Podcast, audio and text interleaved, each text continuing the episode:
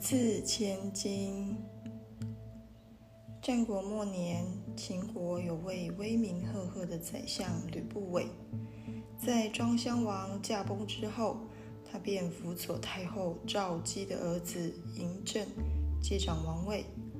当时，这个年仅十三岁的小皇帝，就是后来历史上备受争议的秦始皇。吕不韦原是一位商贾。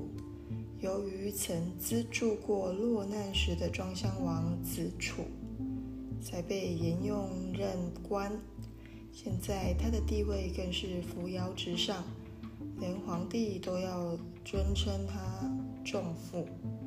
为了巩固自己的政权，再加上养士的风气盛行，所以吕不韦养了一大批食客，作为自己的智囊团。在三千名食客中，形形色色、各行各业的人一应俱全。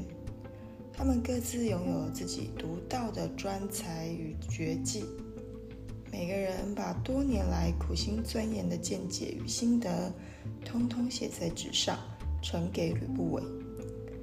吕不韦见到如此包罗万象、字字珠玑的文字资料，欣喜万分。便把这部二十余万言的巨作题名为《吕氏春秋》，并在首都咸阳张贴了悬赏告示。告示中说，如有人能在书中增加一字或减少一字，便赏是千两黄金。